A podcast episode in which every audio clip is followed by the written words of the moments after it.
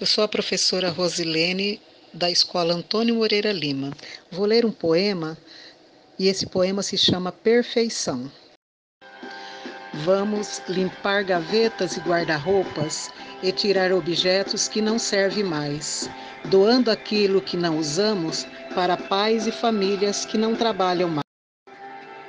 Vamos livrar do egoísmo, da nossa falta de união Melhorar a vida do outro é mostrar que somos uma nação.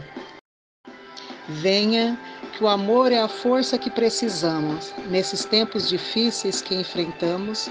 Ajudar o próximo é empatia, tornando a vida mais fácil em tempo de pandemia.